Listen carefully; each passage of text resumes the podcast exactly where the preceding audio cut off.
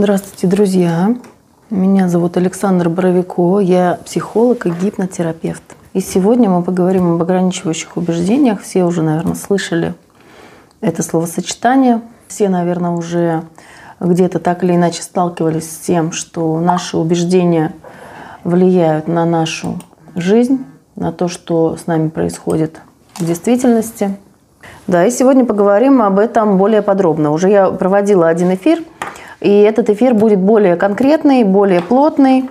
Меньше здесь будет пространных рассуждений. Хочу вам рассказать основу, что это такое, как это берется, чему мешает и что с этим делать. Что мы с этим делаем в терапии и что с этим можно делать самостоятельно. Дам один очень простой способ, с, который, э, с которым можно начать работать со своими ограничивающими убеждениями. Ну, достаточно эффективный для простых убеждений поверхностных он будет снимать. Более глубокий, конечно, уже нужна глубокая проработка. Значит, смотрите, немножко минутка теории. Э, ограничивающие убеждения бывают разные, нескольких видов – Э, самый популярный вид ограничивающего убеждения – это в виде утверждения. Да? Э, Небо синее, трава зеленая. Но эти... Вообще начнем с того, что все утверждения являются ограничивающими. Да?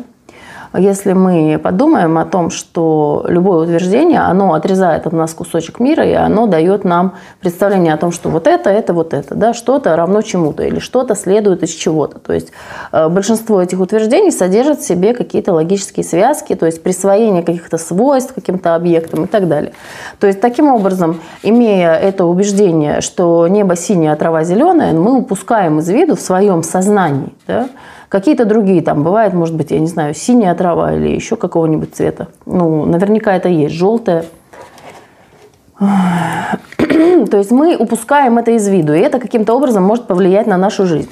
Но в случае с травой и небом это меньше вероятно, да, что оно повлияет на нашу жизнь. А вот в случае с такими убеждениями, как то, что э, все бабы стервы или все мужики козлы, то здесь уже это утверждение, конечно, влияет гораздо больше. Э, очень коротко расскажу. Сейчас так много об этом говорят, что я просто не хочу повторяться.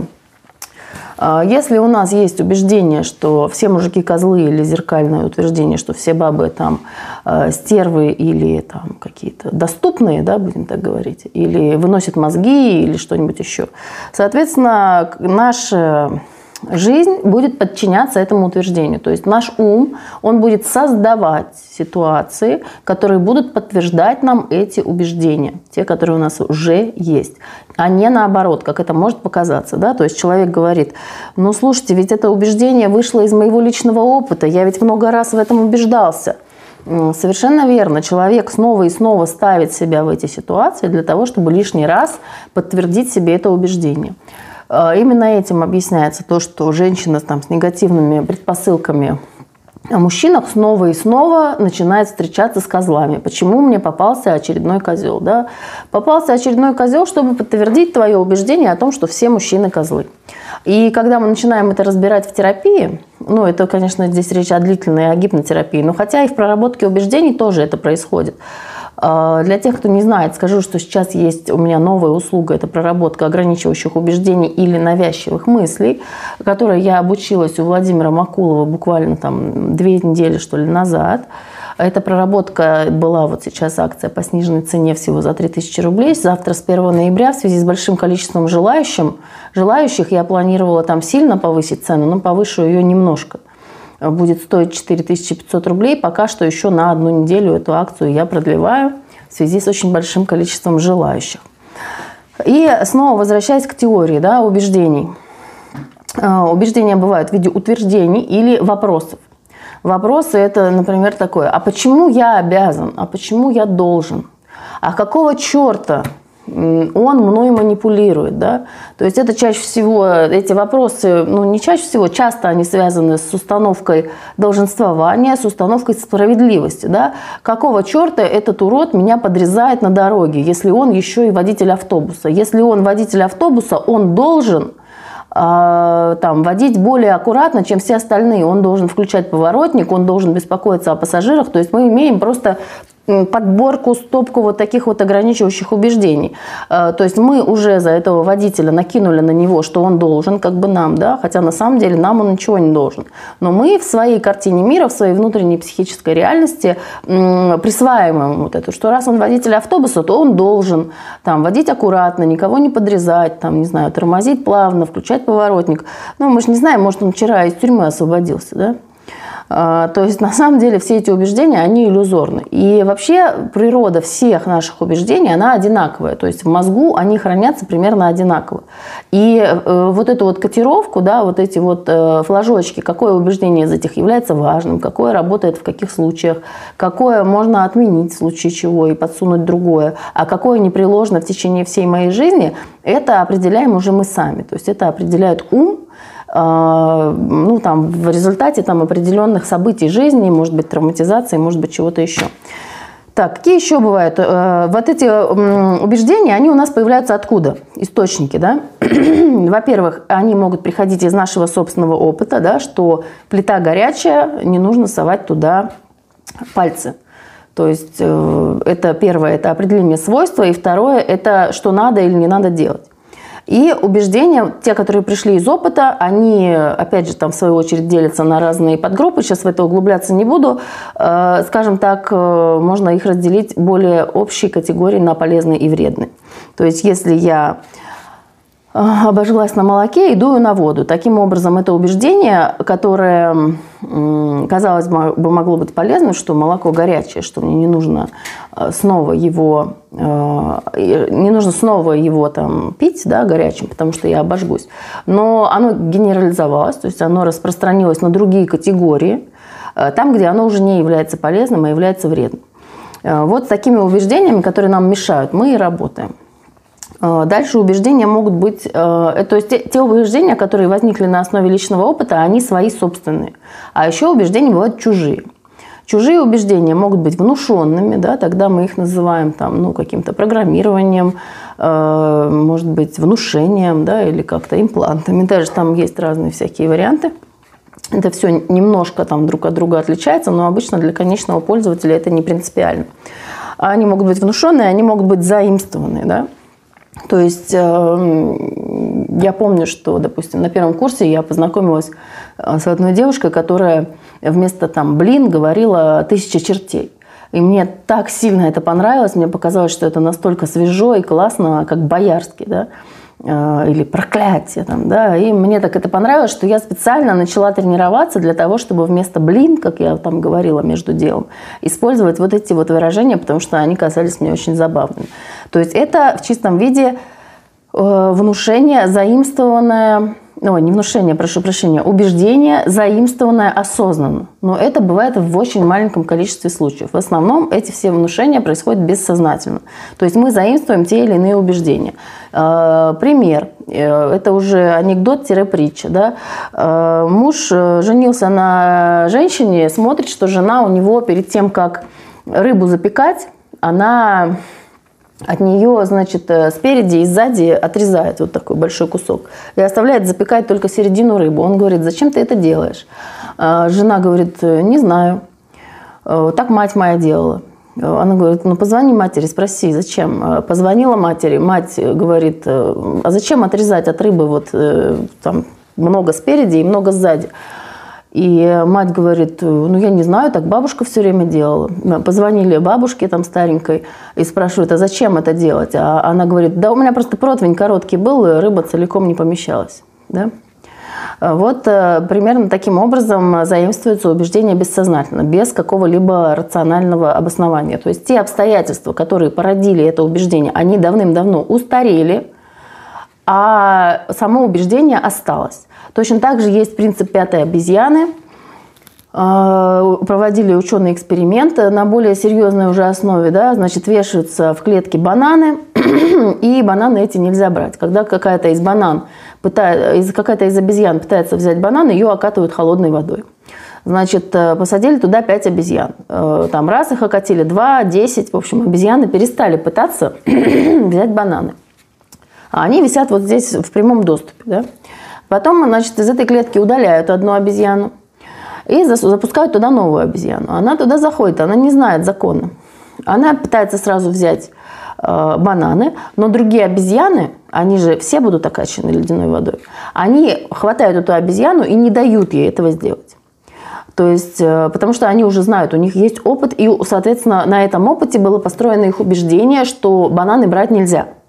Новая обезьяна ничего не знает. Она знает только то, что когда она попыталась взять бананы, четыре обезьяны напали на нее и не дали ей это сделать. Э, проходит какое-то время, обезьяна перестает предпринимать попытки. Значит, убирают еще одну старую обезьяну, запускают еще одну новую обезьяну. Повторяется то же самое. Так и производят, делают пять раз, до тех пор, пока в клетке не оказываются все новые обезьяны, которые ни разу не были окачаны водой. После этого запускается к ним еще одна обезьяна. И что мы наблюдаем? Вот это называется эффект пятой обезьяны. Э, все новые обезьяны, которые не знают о том, что бананы, если попытаться взять, то будешь окачан холодной водой, они не дают, они бросаются на новую обезьяну, которая пытается их взять, и не дают ей прикоснуться к этим бананам, потому что тут так принято. Тут такой закон. Вот, пожалуйста, типичный пример э, внушенных убеждений. Да? Причем само убеждение, оно не передавалось вербально, да? вербально, то есть с помощью слов. Э, никто не говорил этим обезьянам, там, что нельзя и так далее. Просто им не давали это сделать, соответственно, они теперь по наследству передают этот принцип другим членам своего сообщества. Вот на этом примере очень хорошо понятно, э, что такое вот общественное такое мышление, да? что такое желание общества, что такое запреты общества и так далее. А, вот, да, мы поговорили о том, что убеждения бывают заимствованные и внушенные. Значит, очень большая группа убеждений – это полярности. Полярности – это противоположные убеждения. Хорошо, плохо. Там черное, белое, горячее, холодное, добрый, злой, э, внимательный, равнодушный. Да? Ну, чаще всего в контексте отношений каких-то обращаются люди за коррекцией своих убеждений, либо в финанс, э, либо финансовой сферы. Вот, ну, на самом деле в здоровье это тоже, конечно же, применимо. То есть э, э, ребенок здоровый, больной, или я здоровый, больной. Допустим, ребенок часто болеющий, э, мать считает, мой ребенок часто болеющий. А другая мать считает, а мой ребенок закаленный и вообще он, у него такие гены, что он вообще болеть не может. Мой ребенок там раз в год болеет, например, да. А, то же самое о себе люди считают. А или мой ребенок нуждается в особых условиях. Это чисто убеждение матери. Да? Если другие люди, которые не знают, что этот ребенок нуждается в особых условиях, ребенок прекрасно адаптируется и все с ним хорошо. Но если мать защищает его вот этим негласным своим убеждением, как пятая обезьяна, то ребенок это впитывает, и потом он идет по жизни, и он говорит, а я нуждаюсь в особых условиях. Ну, вы все таких людей знаете, да, уже взрослых, а не детей, которые приходят и говорят, а я нуждаюсь в особых условиях, да. Или там дети говорят, ну, дети, конечно же, в первую очередь впитывают, но на самом деле взрослые впитывают ничем, не по-другому, чем дети, точно так же. Просто дети, у них вот эта губка, да, впитывающая, она еще пока сухая. И в нее поэтому можно охотно, очень много они принимают всяких разных новых убеждений. У взрослых она уже насыщена, да, и в какой-то момент эти убеждения начинают противоречить друг другу, плюс там все-таки есть критическое осмысление, но не всегда далеко. Поэтому у взрослых кажется, что сложнее да, какое-то новое убеждение туда имплантировать.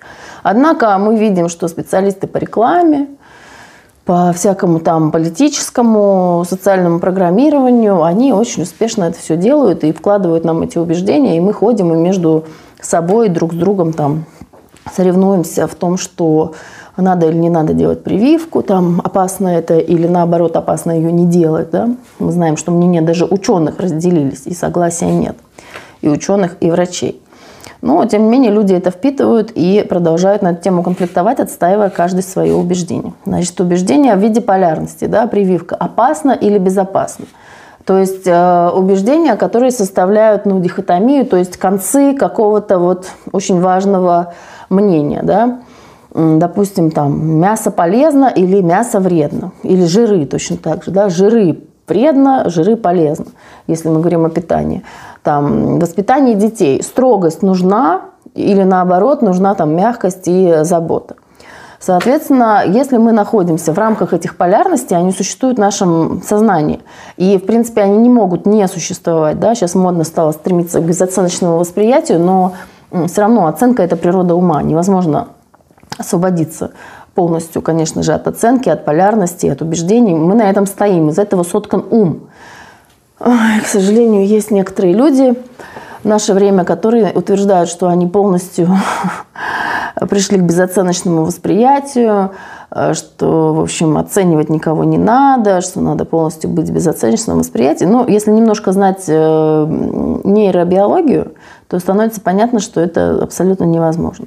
То есть можно стремиться э, освободиться от тех убеждений, которые нам мешают, и вместо них формулировать те убеждения, которые нам будут помогать. Но, безусловно, человеческому сознанию необходимы границы, рамки, в рамках которых вот находятся все эти убеждения. Да? И тем не менее, полярности, они накладывают ограничения. Да? В чем, почему они являются ограничивающими? Потому что если, допустим, я считаю, что мой ребенок часто болеющий, то, соответственно, я буду, это убеждение, оно будет руководить моим моими действиями, да, и я бессознательно буду создавать обстоятельства для того, чтобы подтвердить себе это убеждение. Почему для мозга это так важно? Для нашего ума, будем так говорить. Потому что есть внутренняя картина мира, да, наша, то есть это тот набор убеждений, который у меня есть. И есть э, внутренняя такая психическая реальность, из которой все соткано. И для ума очень важно подтвердить, что вот мир именно таков, как я его себе представляю, а не другой. Да? И поэтому самые влиятельные люди сейчас в наш информационный век – это те люди, которые свои убеждения смогли распространить на самое большое количество человек. Да? То есть генетически, распространить генетический материал – это одна сторона вопроса, а распространить вот этот вот ментальный материал, умственный, на максимальное количество людей – это и есть вот такое максимальное влияние нашего времени. То есть, если кто-то придумал, что надо делать прививки, значит, он распространяет это мнение среди общественности. А кто-то другой придумал, что их, наоборот, делать не надо и что это опасно. И он свою вот эту позицию распространяет. Вот это и есть полярности. Значит, э, дальше есть еще особая категория убеждений – это личная история. То есть то, что с вами уже происходило в действительности. И мы знаем, что память – это совершенно неоднозначная штука. И лучше всего это знают сотрудники всяких следственных органов, э, понимая, что 10 разных человек по-разному совершенно расскажут одну и ту же ситуацию. То есть память – это все-таки восприятие в первую очередь. Так, что мне тут пишут? Угу. Память – это в первую очередь восприятие, то, как я восприняла эту ситуацию. Память не постоянно, то есть э, сегодня я помню так, завтра я могу помнить совершенно по-другому. И когда и я могу быть абсолютно уверена, что это произошло именно так, но сейчас э, с появлением камер видеонаблюдения мы имеем возможность убедиться, когда это было не так, и люди испытывают крайний шок, да, потому что они были абсолютно убеждены. То есть вот память подсказывала им, именно такую конструкцию. А с другой стороны, если на него как-то повлиять, она может подсказывать еще другую конструкцию. Ладно, в общем, я основные виды назвала ограничивающих убеждений. Сейчас еще раз подытожу. Это убеждения в виде утверждений, то есть положительные. Да? Это какой-то опыт, это, они могут быть заимствованные либо сознательно, либо бессознательно, так же, как они могут быть и внушенные. А, могут быть ограничивающие убеждения в виде вопросов. Вопросы это чаще всего там какого черта или почему я должен, то есть связанные с установкой долженствования. А, личные убеждения могут быть в виде полярности, хорошо, плохо, там мужики, козлы и так далее. То есть мужики козлы, либо там женщины стервы, да, то есть противоположности. А, либо это могут быть еще э, убеждения, полученные из личной истории, что, допустим, я, э, я такой человек, что я, допустим, не знаю, в конфликте предпочитаю промолчать, например. И человек под власть, кто-то ему, может быть, когда-то сказал, но это уже будет внушение. Человек может этого не помнить. Он может считать, что это личное его убеждение кто-то ему когда-то сказал, и сейчас, когда у него возникает конфликт уже там на уровне, ну, не жизни и смерти, я надеюсь, но достаточно важный конфликт, в котором он уже хочет отстоять свое мнение, и у него нет возможности промолчать, потому что это касается каких-то там архиважных вещей, ну, детей, предположим, да, то есть, если себя он сдавал, то за детей он уже промолчать не может. И вот это ограничивающее убеждение, что я в конфликтах предпочитаю промолчать, я вообще не люблю конфликты и предпочитаю в них не ввязываться, оно теперь этому человеку мешает, а не помогает. Раньше оно ему помогало избегать конфликтов, отсиживаться в уголке.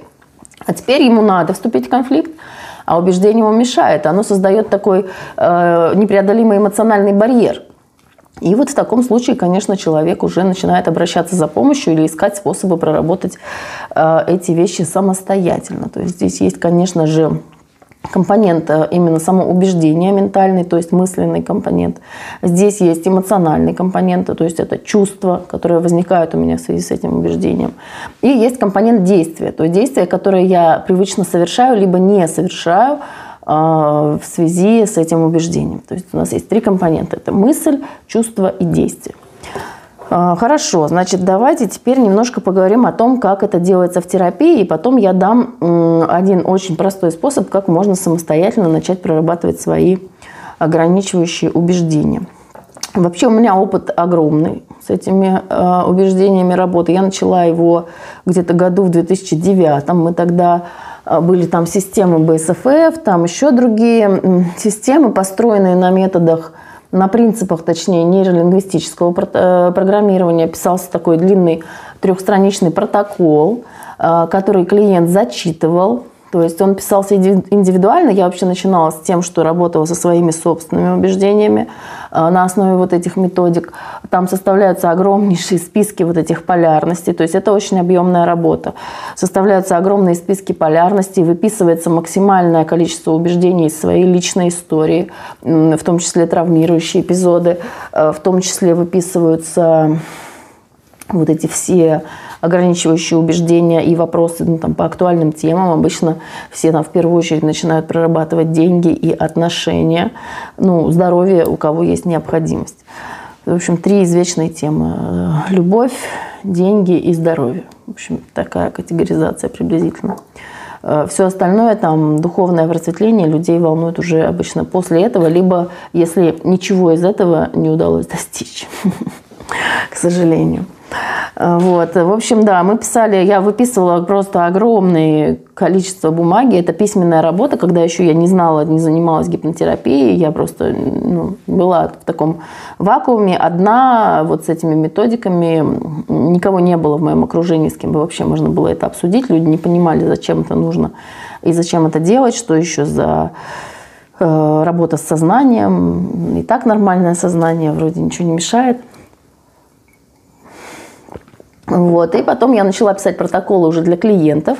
Опять же, когда я еще не занималась гипнотерапией, то есть это была беседа с клиентом э, на беспокоящую его тему. Я в этой беседе конспектировала все, что клиент скажет, записывала за ним эти ограничивающие его убеждения, которые э, у него вот этот набор сформировался. И потом я писала отдельно индивидуальный протокол для каждого клиента индивидуальный протокол, который мог занимать там 10 и 20 листов, который этот человек получал и зачитывал его там, в специальное там, время, в специальной обстановке особым образом. То есть это был такой вид э, самогипноза через текст, потому что гипнозом тогда еще я не владела, вот в той мере, как это есть сейчас, в 2009 году. И вот была, был такой вот опыт работы с клиентами, очень интересный. Ну, в общем, несколько лет я этим занималась. Это было очень эффективно на фоне того, что ничего другого не было. У меня не было, не знаю, может, у кого-то, если был э, опыт, то, пожалуйста, поделитесь в комментариях. Мне очень интересно, кто как обрабатывал свои ограничивающие убеждения, потому что эта мысль уже блуждала в общем-то, в обществе и в интернете, о том, что убеждения есть, что они влияют, что их надо как-то прорабатывать. И я знаю, что ну, людей было много, кто этим занимался. Ну, конечно, не в процентном отношении, но в количественном. Я пробовала там всякие разные, в общем, методы методы работы с сознанием. Всегда мне это было интересно. В общем, потом, когда я изучила гипнотерапию, то, конечно же, эти протоколы отошли очень быстро на второй план, потому что это, во-первых, работа очень трудоемкая. Мне час нужно с человеком поговорить, все законспектировать, что он скажет. И потом еще там часа два сидеть и составлять для него, писать этот протокол. То есть это достаточно энергоемко, но и в конечный продукт получается довольно дорого. Вот. И когда я уже познакомилась с гипнотерапией, то стала работать в другом формате. Ну, я продолжала со своими собственными убеждениями работать. Там они выписываются пачками, такими огромными списками по одной теме.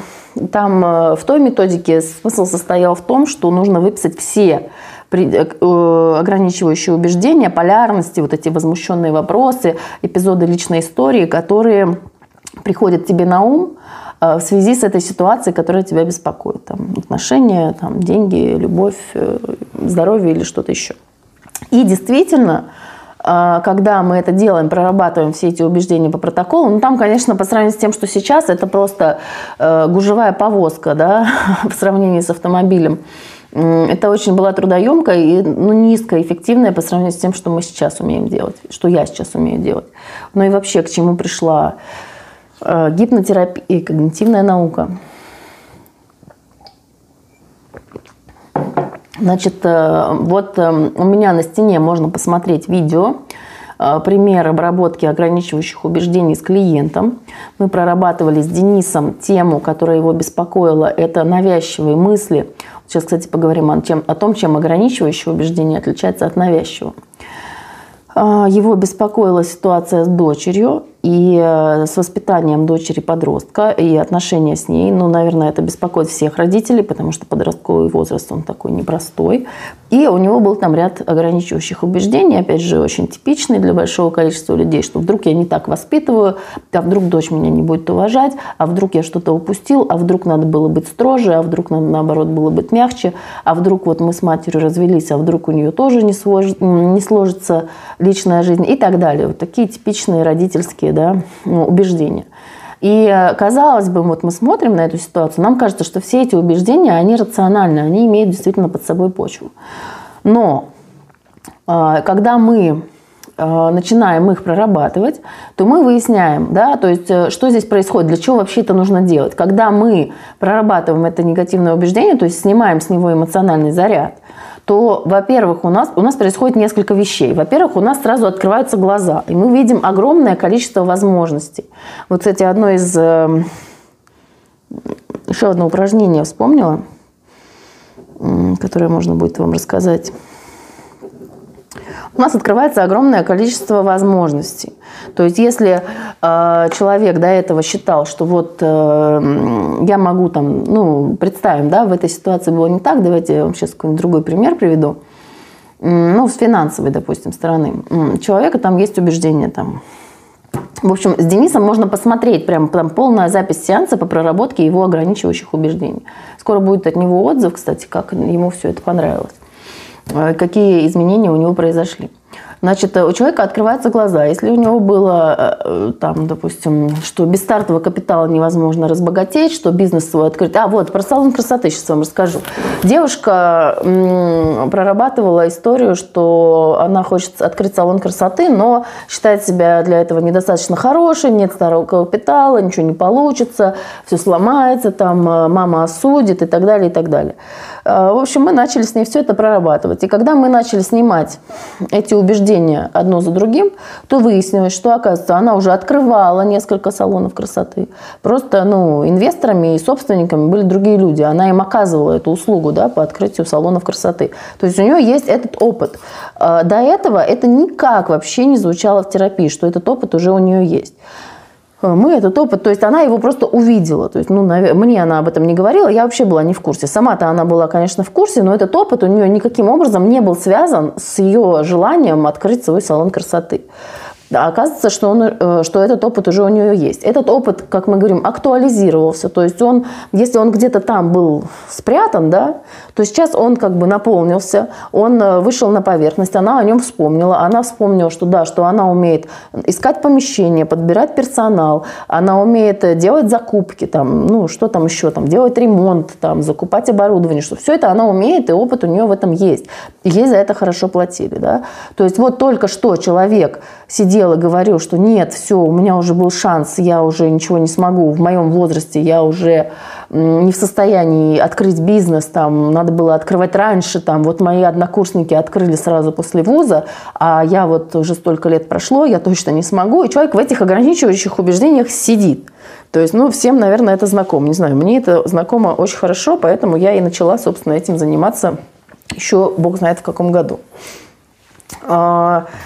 Соответственно, когда мы поснимали, перед ней открылись вот эти вот перспективы, открылись ресурсы, человек увидел новыми глазами. И она вообще поняла, что, оказывается, у нее там и помещение какое-то есть на примете, и что все возможности у нее есть, что у нее есть уже, оказывается, команда, с которой она работает просто по другому проекту, что эту же команду она может прекрасно привлечь и к работе вот над своим новым бизнесом у человека появляется, ну то есть со стороны он выглядит так же, да, но у него появляется мотивация, у него появляется ресурс, то есть появляется то, чем он может воспользоваться в достижении своей цели, да, у него появляется совершенно другая эмоция по отношению к этому предстоящему бизнесу. То есть если он вот так сидел, типа, то теперь у него появляется воодушевление, да, без воодушевления какой-то бизнес открыть, ну, не знаю, я не видела такого, да, обычно люди очень окрыленные, да, такие своими бизнесами, но, может, бывает и по-другому, я не видела такого. В общем, э, опять же, там э, в этой проработке мы затронули и отношения с мамой, да, которая там э, по принципу сын маминой подруги. Да. То есть девочка чувствовала себя в том возрасте обесцененной, что вот, значит, там подружка какая-то, соседка лучше. А, так, кто-то мне звонит да, какая-то подружка, соседка, что она лучше. И э, ей, с одной стороны, вроде бы и хотелось доказать маме, что мама не права, а с другой стороны, не хотелось действовать как бы во власти маминой манипуляции, да, потому что маме бы хотелось, чтобы вот она это сделала, а ей самой тоже вроде бы этого хотелось, но не хотелось действовать по маминой указке. В общем, там сложный вот такой клубок. И мы вот это все потихонечку слой за слоем снимаем и доходим до самого вот корня, что там лежит в самом основании этого. Да? А в основании может лежать там что угодно. В основном это какая-то глубинная глубинная такая основа, да, глубинное такое более заряженное убеждение. Убеждения бывают более и менее заряженные. Да. Вот я вам дам сегодня од... А, два уже дам метода, я вот еще один вспомнила, который можно на самостоятельное изучение дать. А, первый – это на работу с менее заряженными убеждениями, да, и второй – это на работу с более заряженными убеждениями. То есть если убеждение, допустим, что я плохой, оно лежит где-то очень глубоко внутри, в корне, в основе личности. Или убеждение, что мир опасен – или бывает такое убеждение, что меня не существует, что меня как бы нет. А, или существует сомнение, человек я или не человек. Вот представьте себе, да, мы где-то в речи, в каких-то шутках или наоборот в ругательствах, оскорблениях можем слышать от таких людей. Если вы слышите от кого-то такое ругательство, что, что ты не человек, допустим, ты животное, да, например. То есть этот человек отказывает другим тем, на кого он ругается, в человечности, да, то есть в принадлежности к человеческому роду. Это говорит нам только об одном, что он самому себе в этом же самом отказывает. Э, точно так же человек может ругаться и говорить, тебя нет, ты пустое место, ты ноль без палочки. Да? То есть он вообще тогда как бы стирает этого человека из пространственно-временного континуума. Это говорит нам о том же самом. Он и себя точно так же из него стирает. То есть есть где-то Виталий Николаевич пишет, что у меня ощущение, что я под гипнозом. Ой, Виталий Николаевич, да, есть такая профдеформация, потому что я когда разговариваю, все-таки я очень много работаю в гипнозе, и моя речь, она может немножко людей гипнотизировать, но я очень сильно слежу за своей речью, поэтому не волнуйтесь, с вами все будет хорошо. Если вам придут э, какие-то гипнотизации в ходе просмотра этого эфира, то это будут все хорошие, полезные, нужные для вас гипнотизации, а те, которые вам не нужны, вы можете от них легко освободиться, и э, пусть они пройдут мимо вас. Да, действительно, есть такая, есть такая история. Э, ну, к сожалению или не к сожалению, но это довольно забавно бывает, что я где-то в ресторане сижу, разговариваю с кем-то, ну, чаще с мужчиной, конечно, и он напротив меня сидит, и я что-то говорю, говорю, говорю увлеченно тогда, и он вот так кивает, кивает, кивает, и потом в какой-то момент бум, так падает голова, вот, в общем, видите, я такая если человек стирает человека, то это отрицательная галлюцинация. Ну нет, Виталий, я сейчас говорю, конечно же, не об отрицательных галлюцинациях, я говорю больше о нарциссическом обесценивании, да, нарциссическом таком умершвлении, да, когда человек э, говорит, ну, отказывает, что как будто бы кого-то нет, да, но, скорее всего, он и сам себя внутри таким чувствует, то есть у него есть сомнение, есть я или нет – То есть это мы говорим сейчас об очень глубинных убеждениях, которые вот так просто, конечно, не выкорчевать. Э, это они составляют основу личности, да, то есть мы их называем условно заряженными. То есть э, мы не можем, человек не сходит с этого убеждения, потому что они лежат в основе его личности. Либо что я это и есть все, либо, допустим, что я все контролирую, что весь мир в моей голове. Если обесценивание, то понятно. Хорошо, что понятно. Так, я продолжаю. А, значит, как э, в терапии мы это делаем, я уже сказала.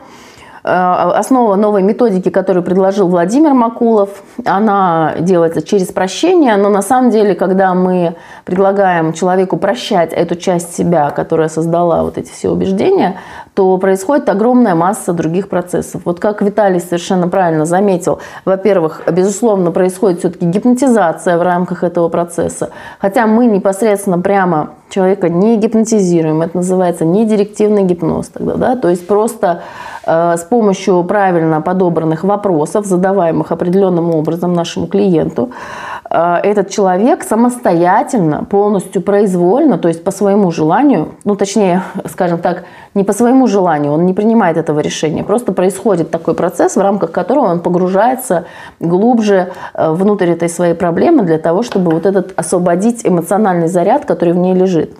Вот, кстати, да, я не закончила говорить про эмоциональный заряд. Когда мы в терапии работаем, первое, что у нас происходит, это у человека открываются глаза, когда эти ограничения снимаются, он видит в какой-то момент свою жизнь без этих ограничений. И, в принципе, достаточно короткого взгляда на эту жизнь, а его может оказаться достаточно. Да?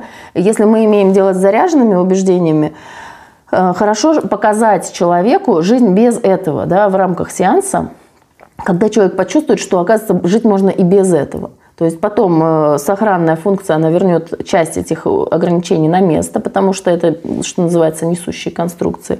Но человек получит опыт, да, и в бессознательном начнется процесс, который э, облегчит нейтрализацию этих убеждений в дальнейшем, если у человека есть такой запрос. Потому что вот так вот э, до глубины прорабатываться прямо очень серьезно полностью перекраивать свою личность, но на самом деле это, конечно, не перекраивание, а возврат к себе – но если человек всю жизнь, ему сейчас там 30-40 лет, и он все эти 30-40 лет настраивал на свою личность что-то чужое, наносное, не свое, э, подавляя свои собственные импульсы, да, то, что ему на самом деле хотелось делать, то, что он на самом деле чувствовал, то, конечно, этот процесс, он длительный, и это нужно не всем. Это нужно не всем. Если вам кто-то говорит, что вам нужно к психологу, то, скорее всего, ему самому нужно к психологу. Потому что человек с нормально отстроенными границами, он никого к психологу не гоняет, он занимается своими делами. То есть эм, каждый человек сам принимает решение о том, нужно ему к психологу или не нужно. Потому что если э, кто-то кого-то к психологу привел, то эта терапия не будет максимально эффективной, конечно же. Максимально эффективной терапия бывает тогда, когда человек сам осознает, что ему нужна помощь. Значит, второй процесс, который у нас происходит в рамках этой проработки ограничивающих убеждений, это огромный приток э, энергии которая вообще на то, чтобы что-то ограничивать и сдерживать, нужно очень большой расход энергии. Да? Я сейчас говорю, не, опять же, не о волшебной эзотерической энергии, а о самых настоящих потенциалах действия, которые Господа, смотрите, за неадекватные комментарии блокирую без предупреждения. Э, возвращаемся к нашей теме. Э, выделяется огромное количество энергии, которая до этого была направлена на сдерживание, да, на это ограничение. Сейчас мы эту энергию можем перенаправить на другие процессы. Именно за счет этого возникает вот это воодушевление, да, то есть какая-то энергичность, желание с чем-то работать. То есть мы можем принять новое решение, сделать новый вывод взамен старого. Это когда мы работаем в терапии. И таким образом мы его закрепляем, это новое решение или новый вывод. И э, человек имеет сейчас возможность, силы, ресурсы э, для того, чтобы заняться этим, для того, чтобы это решение превратить в действие. Так что в обычном состоянии мы тоже можем принять решение, вот там с понедельника начну бегать, да, или с понедельника начну открывать новый бизнес. А тем не менее, Э, не получается это притворить в действие, потому что ограничения, они продолжают быть. То есть человек пытается на существующие ограничения сверху повесить новое решение, А вся, ну, метафорически, да, говорю, что вся как бы сила, она израсходована на то, чтобы держать вот эти кулаки. Вот там, вот здесь, да, какие-то ограничения, сдерживать эти потоки, да. И вместо того, чтобы естественным образом направлять свою, свое действие, свое внимание на то, куда оно как бы течет, да, куда бессознательно оно направляется, э, вместо этого, конечно, происходит э, то, что человек просто не сдерживает данное самому себе обещание. И как раз-таки, когда мы поработаем с теми ограничивающими убеждениями, которые не дают э, человеку сдержать данное самому себе или другому даже слово, э, конечно же, вот эта энергия, вот эта сила, она появляется. Вот я в двух словах рассказала, как мы это делаем в терапии. И сейчас я в завершении расскажу о том, как можно это сделать самостоятельно. Э, есть э, два очень простых способа. Они трудоемкие, но зато это бесплатно и можно сделать самому. И после этого можно будет задать вопросы. Вопросы можно уже сейчас начинать писать, и после этого я на них отвечу. Значит, как можно самостоятельно проработать? Первое, что можно сделать, вот вы берете какую-то одну ситуацию. Убеждение всегда лучше выписывать вокруг чего-то, да, вокруг какой-то темы, вокруг какой-то проблемы, э, что вот какой-то ситуации, которая конкретная вам мешает, да, потому что э, мотивацию наш мозг выдает только на то, что в действительности нам нужно. Если приходит ко мне человек на прием и говорит, что я хочу поработать с проблемой, которая меня беспокоила два года назад, это не то. Нет такого Э, запроса, скорее всего, запрос у человека какой-то другой, он его просто не называет, но это уже особенности терапии и моя, э, моего профессионализма, чтобы выявить настоящий запрос, который человек просто не озвучивает. Значит, как самому это сделать? Вот что-то вы хотите у себя проработать. Вы выбрали одну тему, которая вас беспокоит. Опять же, подчеркиваю, что есть заряженные темы, да, если у человека там Э, какое-то расстройство, да, там, не знаю, депрессия или тревожное расстройство или еще какое-нибудь. То есть такое вот состояние да, психики, то понятно, что одной вот проработкой, одним выписанным листом здесь не обойтись. То есть нужно принимать огромную вот такую совокупность действий. Но в любом случае хуже не будет, а лучше, возможно, будет. Значит, мы берем э, какую-то тему. Вот, например, давайте возьмем там тот же самый страх собак. И мы выписываем по этой теме «Я боюсь собак», мы выписываем все свои убеждения в форме утверждений, в форме вопросов, в форме полярности, полярности отдельно расскажу, и личные, и эпизоды из личной истории. То есть, допустим, я боюсь собак. Все, это уже утверждение. Дальше. Собаки какие? Выписываем все определения. Собаки злые, жестокие, опасные, бешеные. Ненавижу собак. Там, э, собаки там должны исчезнуть с лица земли. Да, или ну, что-нибудь такое. Что кошки лучше собак. Вот это все убеждения. Вы их все выписываете вот так вот э, в столбик. Да? Каждое убеждение с новой строчки.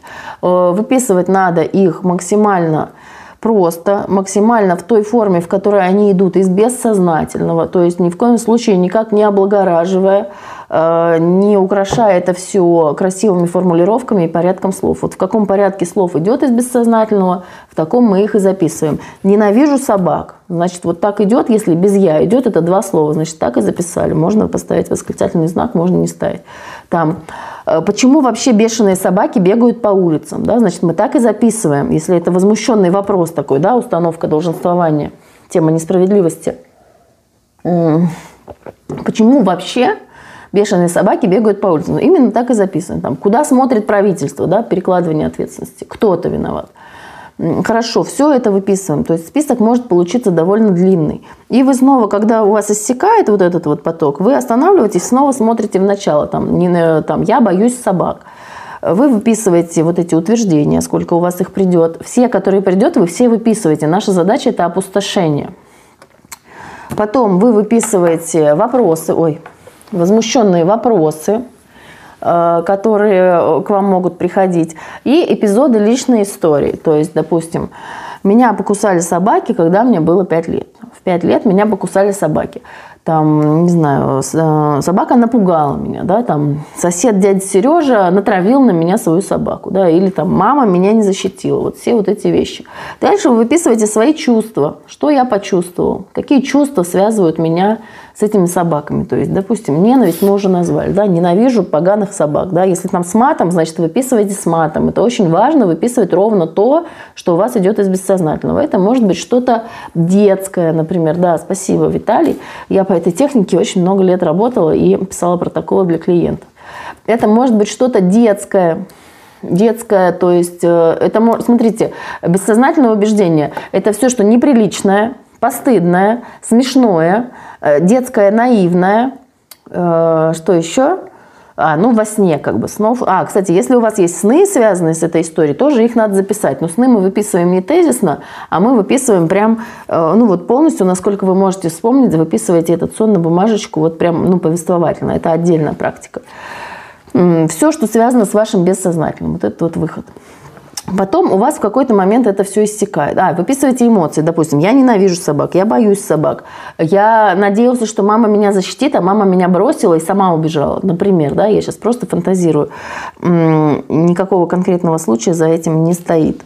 Э, там, допустим, э, не знаю, там, я доверял нашей собаке Бобику, а Бобик взял и цапнул меня за руку, когда я таскал его за хвост. Ну, что-то типа этого. Вот эти все мы выписываем, выписываем. Объем может быть достаточно большой, не надо бояться большого объема. И то есть есть, это вообще в принципе подходит для людей, которые, знаете, как в анекдоте, Чукча не читатель, Чукча писатель. Вот для таких людей, которых я называю сама себя таким названием, Чукча писатель, то есть любители просто пописать ручкой на бумаге, ну, это можно делать и на компьютере, но ручкой на бумаге, конечно, лучше, поскольку участвует мелкая моторика и ощущения. А, значит, э, выписали, да? Еще раз давайте повторю. Мы выписываем утверждения, мы выписываем возмущенные вопросы, мы выписываем эпизоды нашей личной истории. Если есть яркие сны, связанные с этим, то мы их тоже выписываем. Э, утверждения мы выписываем, как полученные с нашим собственным опытом, допустим, что э, приближаться к собакам опасно. Там а, собаки, они, значит, вообще, собаки злые, там, собаки не любят людей, собаки не любят маленьких мальчиков. Ну, то есть все, что у вас там наложено в этом сознании. Причем особенное внимание нужно уделять тем темам, за которые вам стыдно. А, потому что, почему? Потому что э, это тоже содержимое, содержимое бессознательного. То есть те темы, которые неохотно вы выписываете на бумагу, они как раз-таки вот за этим защитным стыдом э, кроется это содержимое бессознательного. То есть в гипнотерапии, когда вы приходите на прием или на проработку убеждений, то я как специалист знаю, что с этим сделать, как это все обойти, так что это не стыдно будет рассказать эти убеждения. Да? А когда вы работаете сами с собой, это, конечно, требует ну, такого большого самоконтроля. Поэтому мы ручку, бумажку используем. Да? Угу. Да, и убеждения могут быть свои собственные, заимствованные или внушенные. Э, все эти убеждения выписываем, да, независимо от того, откуда я это знаю. То есть нас интересуют здесь самые иррациональные убеждения. Понятно, что э, собаки не любят маленьких мальчиков. Это звучит достаточно иррационально для того, кто не, кто не боится собак. Но это звучит очень логично для того, кого в детстве покусали собаки, когда он был маленьким мальчиком. И в той ситуации маленьких девочек собаки не покусали, больших мальчиков собаки не покусали. Они не покусали дедушек и бабушек, и мужчин, и женщин, и младенцев. Они покусали только его маленького мальчика. Соответственно, сознание совершенно запросто может закрепить, что собаки опасны именно для маленьких мальчиков. Ну и таким образом, да, это просто пример такого сужения. Вот, значит, вы это все выписали. Ну и все, выписали на бумажку, значит, то здесь очень важно находиться в этом процессе, то есть выделить под него время, э, чтобы у вас был там, ну, хотя бы час этим заняться, и написать его до победного конца. То есть у вас в какой-то момент должно произойти истощение – должно произойти вот ощущение, что все, что больше нет, что, может быть, вы даже устали, да, если вы качественно пописали, то вы можете устать от такого дела, после этого хорошо заняться физической нагрузкой или пройтись на свежем воздухе. Значит, э, вот это ощущение, что все, вот вы, значит, все это выписали, все, что с этим делать дальше? Дальше, вот в моей старой практике, о которой я уже рассказывала, которой я вот занималась там, в 2009 там, и дальше годах, Э, дальше это все загоняется в протокол. То есть под вас пишется индивидуальный протокол, который обрабатывает все эти вот убеждения и воспоминания.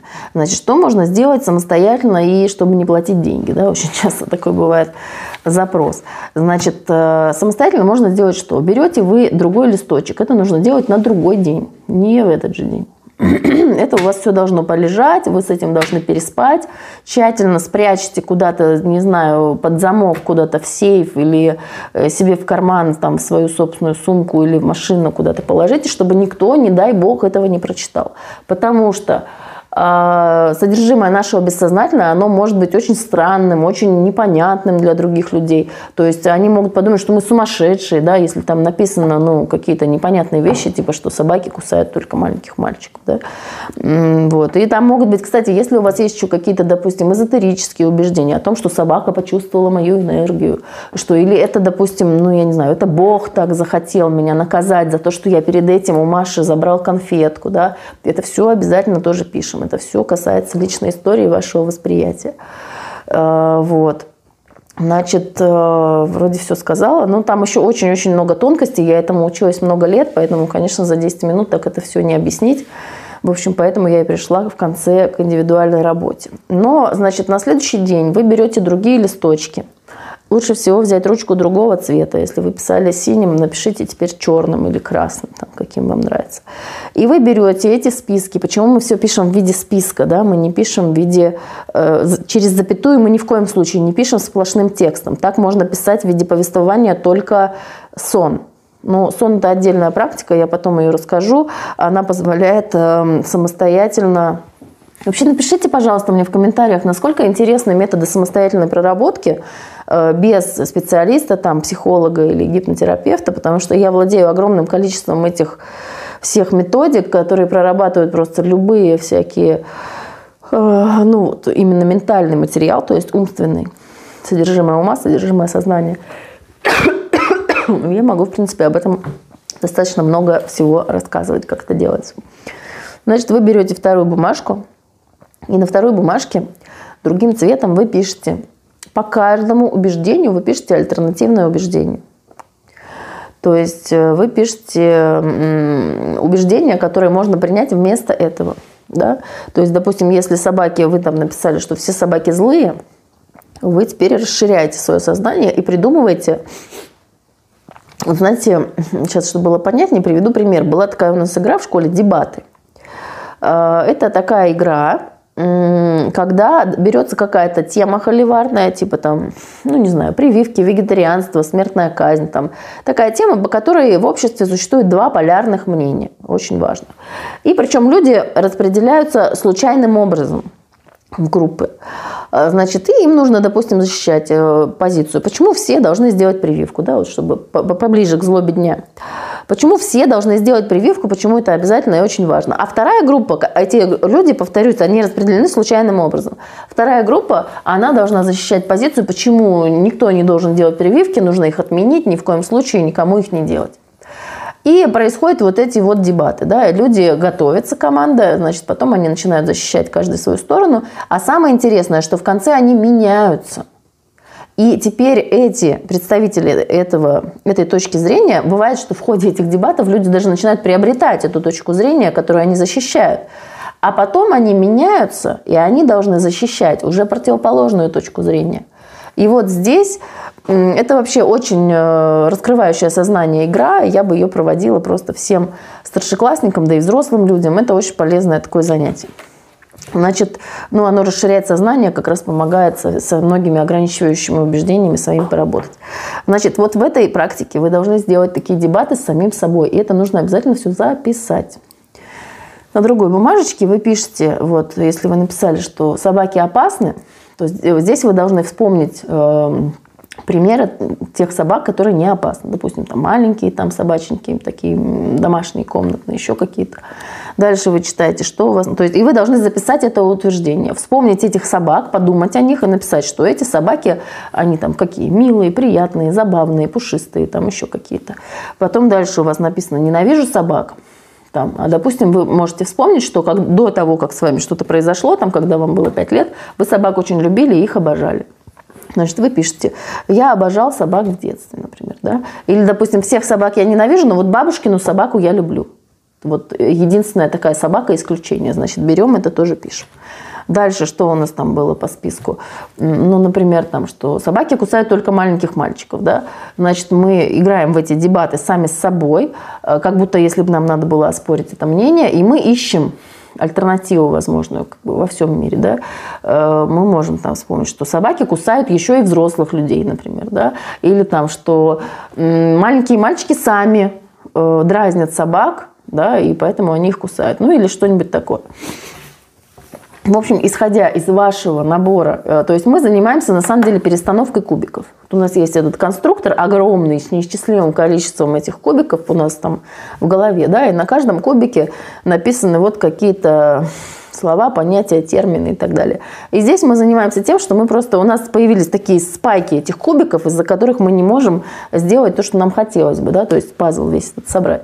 Значит, наша задача, когда мы вот так вот эти кубики переставляем, переставляем, переставляем, мы вот эти спайки между этими спаявшимися кубиками, что собака-опасно, да, мы потихонечку эти связи ослабляем, и эта работа, она длительная, она объемная. Когда вы будете писать первый список, нужно обязательно писать до все, то есть у вас появится стойкое ощущение, что все хватит, да. Бывает даже, что на бумаге человек, когда пишет, он привык писать, писать, писать, пишет, пишет, и бывает, что прямо на бумаге уже появляется, что хватит, все, достаточно. То есть не путайте, пожалуйста, с эм, автоматическим письмом, когда люди пишут там, «А, что им Бог пошлет в голову, ну, тоже практика интересная. Я пробовала вообще почти все, что связано с письмом, все практики. И они, конечно, очень интересные. Вот, в общем, значит, вы написали это все на э, бумаге на второй, или там, ну, то есть на каждый лист бумаги должен быть, у вас должен быть еще один лист бумаги. А, значит, эм, все, вы это оставили, это долго, это может быть даже так достаточно утомительно, потому что очень большой эмоциональный, эмоциональный материал. И, значит, после этого, как вы все это написали, вы э, ждете еще то есть вы это все пока оставляете. Тоже, пожалуйста, постарайтесь, чтобы никто этого не прочитал. Это очень важно. Э, подумайте заранее о том, куда вы это уберете, так, чтобы это не привлекло внимание детей, мужей, жен, матерей, э, всех этих любопытных людей, которые хотят принять участие в вашей личной жизни.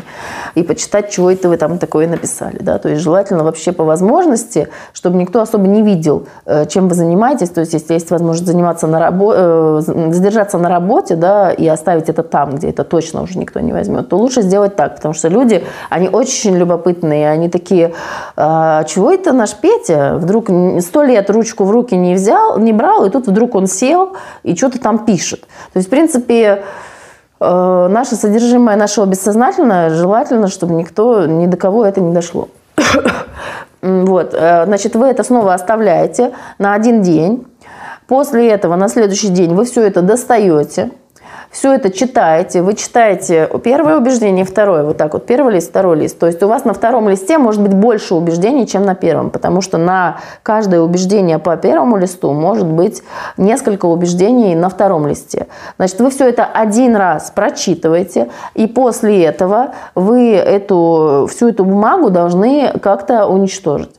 То есть э, уничтожить ее нужно чисто физически, потому что наше бессознательное, оно очень сильно воспринимает, э, я много очень от клиентов этот отзыв слышала, ну и сама это проходила множество раз, оно воспринимает, что вот это мои убеждения, вот это мой страх к этим собакам, и вот сейчас вот он исчезает. Как его, его можно уничтожать? Можно и порвать на мелкие кусочки, да, и спустить там, ну, допустим, в унитаз, да, или куда-то вот торжественно. Да, кто-то любит сжигать, да, особенно кто любит всякие свечки жечь там и так далее. Бумага очень красиво горит, и это именно, знаете, это очень важное состояние для бессознательного. Когда мы берем вот этот лист, на котором написано, что я боюсь собак, я ненавижу собак, собаки меня все время кусают, э, когда же они оставят меня в покое, да, и этот лист вы поджигаете, только не дома, пожалуйста, будьте очень аккуратны, с пожарной безопасностью, это лучше делать на улице. И вы поджигаете, и вот он так красиво горит, да, и когда эта бумага огнем объята, и вот эти строки, которые вами, вашей рукой написаны, а их поглощает огонь, и они превращаются в пепел, э, в бессознательном происходит очень важный процесс. Не зря все наши предки использовали огонь во всех своих ритуалах. Значит, э, у нас есть четыре стихии. Огонь, вода, ветер, э, ой, огонь, вода, воздух, земля. Значит, мы можем либо сжечь, либо где-то утопить, например, в унитазе или в озере. Если мы написали на нормальной бумаге, то это не опасно для экологии. Только порвите, пожалуйста, на части, да, потому что если кто-то ваш листочек найдет и прочитает, то будет не очень хорошо.